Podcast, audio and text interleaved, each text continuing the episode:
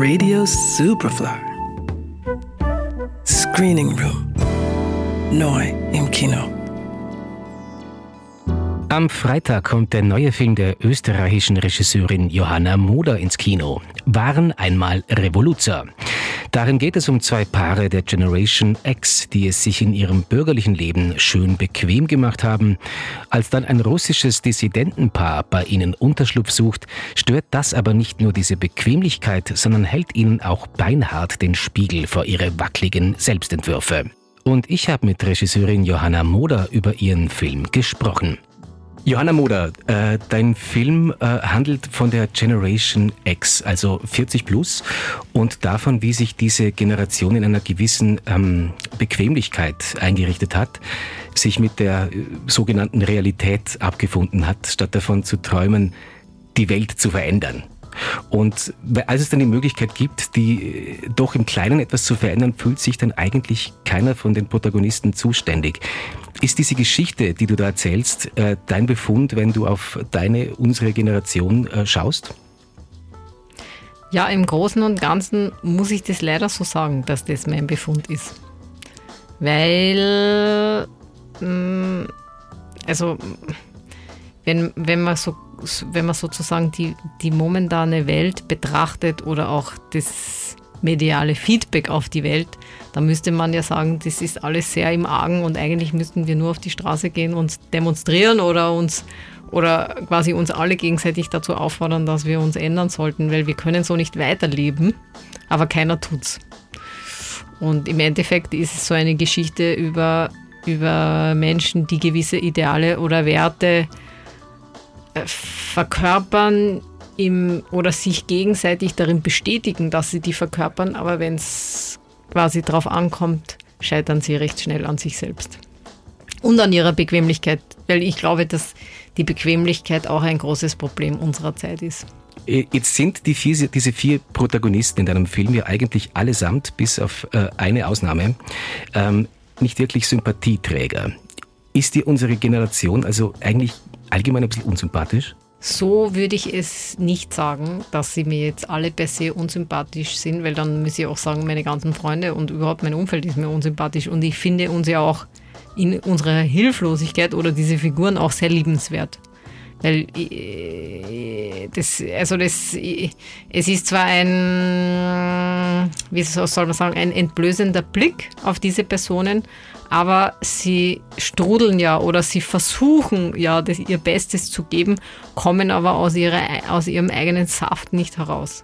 Und das ist so, es gibt ja dieses Buch vom Harari, Kurze Geschichte der Menschheit, das wird auch in, in der Geschichte, also im Film von einer Protagonistin gelesen, mal, das kriegt man nicht so mit, aber zumindest bezieht sich der Film auch auf dieses Buch, der da spricht von diesem romantischen Konsumismus, in dem wir leben und dem, dem wir auch nicht entkommen können. Das, wir sind quasi gefangen in diesem, in, in diesem Form von Konsumdenken, dass alle unsere Ideale auch auf gewisse Konsumgüter ausgerichtet sind. Und ob es jetzt die Reise nach Thailand ist oder das Wohlfühlwochenende in einer Therme oder das Haus mit Pool, also das sind halt, das, das steht ja alles für diese Pyramide, auf die man früher zugelebt oder zugearbeitet hat. Und, und auch wenn wir uns da entziehen wollen würden, wir kommen dem nicht aus. Ähm, es kommt im Film ja auch ein Text des deutschen Anarchisten Erich Mühsam vor. Ähm, braucht die Generation X also deiner Meinung nach mehr davon, mehr Anarchie und wie viel Anarchie steckt eigentlich in dir? In mir steckt leider sehr wenig Anarchie. Leider. Also ich wäre gerne anarchistischer, aber ich bin, bin dann auch, also bin, wahrscheinlich auch sehr in, von meinem Lebenswandel eher bürgerlich oder bin so eingefahren mit meinem Auto in die Garage und da stehe ich, da stehe ich jetzt. Aber wahrscheinlich braucht die Welt an sich viel mehr, also revolutionären Geist oder halt so das, was die Eugenia verkörpert, so einen gewissen aktivistischen, eine Bereitschaft zu sagen, so wie es ist, darf es nicht weiter bleiben. Und jetzt werden wir anstrengend und es wird schwierig, aber wir müssen was ändern, weil wir so nicht also quasi, weil wir die Welt an die Wand fahren. Jetzt sprichst du die, ähm, die Eugenia an, das ist eine Protagonistin in, in deinem Film, wobei die, das russische Pärchen ja eigentlich im Grunde eher Katalysator der Erzählung ist, wenn man so will. Ähm, der Stein ist eben des Anstoßes, ist dieses Dissidentenpärchen. Äh, und die halten ja eigentlich den österreichischen oder den, den, diesen europäischen zwei Pärchen den Spiegel ganz extrem vor. Jetzt weil quasi wir mit unseren Wohlstandsproblemchen und in Russland gibt's halt ähm, noch echte Probleme. Also da, da gibt's Verfolgte und so weiter. Muss man jetzt aber dann auch sagen, nicht äh, zum Glück haben wir nur Wohlstandsproblemchen? Ja, für uns selber zum Glück. Aber die Welt rundherum existiert ja auch. Und ähm, Ereignisse, die in Amerika passieren oder in Südamerika oder in Russland, betrifft uns ja längerfristig genauso. Man sieht ja Entwicklungen, die, also die jetzt da im Film behandelt werden, über diesen ausländischen Agenten, von dem die zwei Russen dann auch mal sprechen.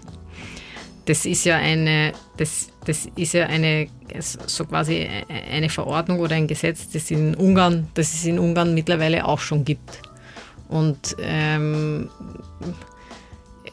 es gab ja in dieser Zeit 2015 eine große, auch politische äh, ähm, wie, wie, wie, soll man das bezeichnen?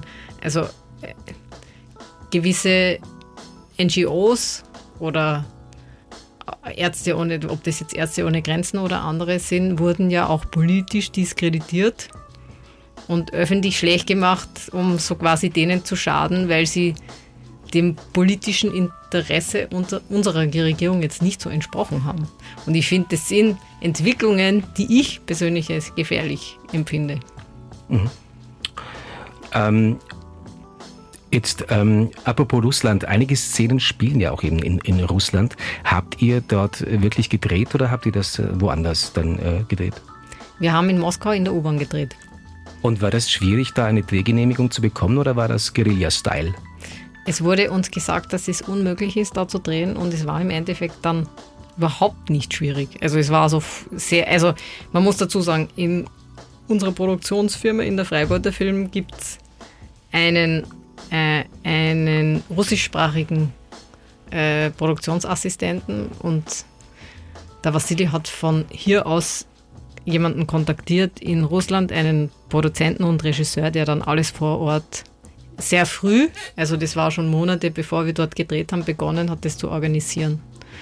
Und ähm, der konnte, also der, der kannte die Wege. Es gibt dort auch eine Film, also so eine Art Filmförderung, so wie, also oder es, so bei uns gibt es die Vienna Film Commission, sowas. Und ich glaube in Russland gibt, also in Moskau gibt es auch so, sowas Vergleichbares, die auch Interesse haben, dass dort gedreht wird. Und es wurde uns ja uns gesagt, dass es vor allem in der U-Bahn so unmöglich ist. Und der hat aber Mittel und Wege gefunden. Wir sind dann begleitet worden von zwei Polizisten. Diesen Dreh über, das waren so fünf Stunden in der U-Bahn, weil es war, wir, wir haben dokumentarisch gedreht. Und da wussten wir nicht, ob wir von denen jetzt also beschützt oder bewacht werden. Das, das hätten wir jetzt nicht sagen können, aber die waren sehr freundlich und waren sehr filmbewandert. Die wussten immer, wo ist die Kamera, sind nie ins Bild kommen. Obwohl wir sehr schnell Seiten gewechselt haben, die waren da sehr geschickt. Und es war wirklich extrem problemfrei. Ähm, Jetzt nochmal zu dem, äh, zu dem Text nochmal zurückzukommen vom Erich Mühsam, von diesem Anarchisten. Ähm, war das aber, war der Text der Ausgangspunkt auch für, für, den Film oder wie bist du auf diesen Text jetzt speziell gekommen und auf den Erich Mühsam? Äh, die, dieses Gedicht kenne ich schon länger. Ich, ich, ich habe überlegt bei meinem letzten Film, dass ich den so nenne. Der hat mal ursprünglich geheißen, war einmal ein Revoluzer. Und war, war, hat dann seinen Titel geändert. Und vom. Äh, äh, dieser Film hat sehr lange Russenstory geheißen. Und das war bei mir dann zu, ein bisschen zu räudig. Und äh, es, das ist dann, unsere Produzentin hat es dann wieder vorgeschlagen und also so quasi, es war dann für mich so, dass ich sagen musste, dass es eigentlich auf diese Gruppe sehr gut passt. Also auf diese österreichischen Pärchen, die, weil dieses Gedicht ist ja auch sehr ironisch oder satirisch und ich finde, es passt auf diese Personen eigentlich ziemlich treffend. Weil das Interessante ist ja, dass so quasi diese Russen, wenn jemand revolutionär ist, dann sind es diese zwei Russen.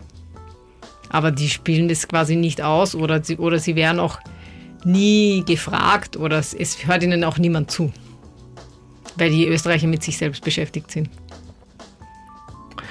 Ähm, die Dialoge haben bei dir ja oft äh, einen, einen, improvisierten Charakter äh, und dadurch auch eine große Authentizität.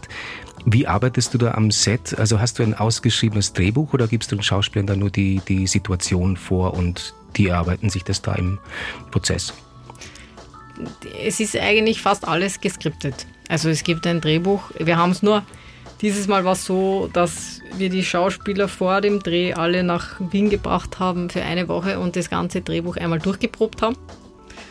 Und die Szenen herausgepickt haben, die nicht funktioniert haben, die, die haben wir dann quasi in der Probe noch einmal erarbeitet, aber die Dialoge an sich sind ziemlich, stehen ziemlich fest.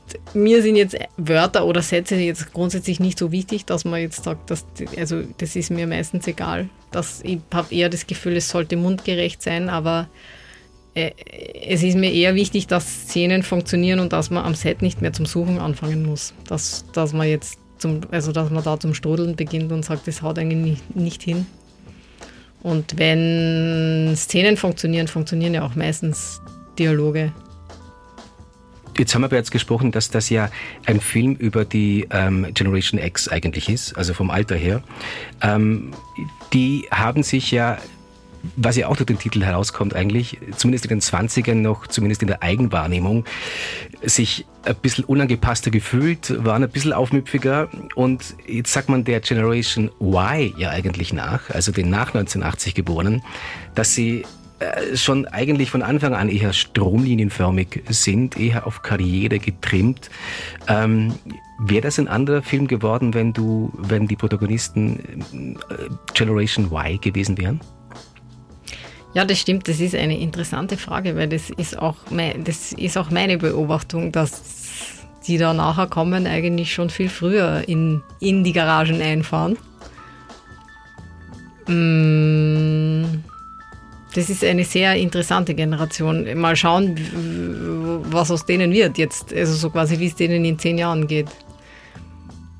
Und noch interessanter sind ja quasi jetzt diese zwischen 10 und 20, also so eben rund um, also diese Friday for Future Generation. Ja, ja. Weil man halt Millennials, halt, glaube ich, auf Neudeutsch oder ist, so. Ist es, okay. Ich glaube, ja.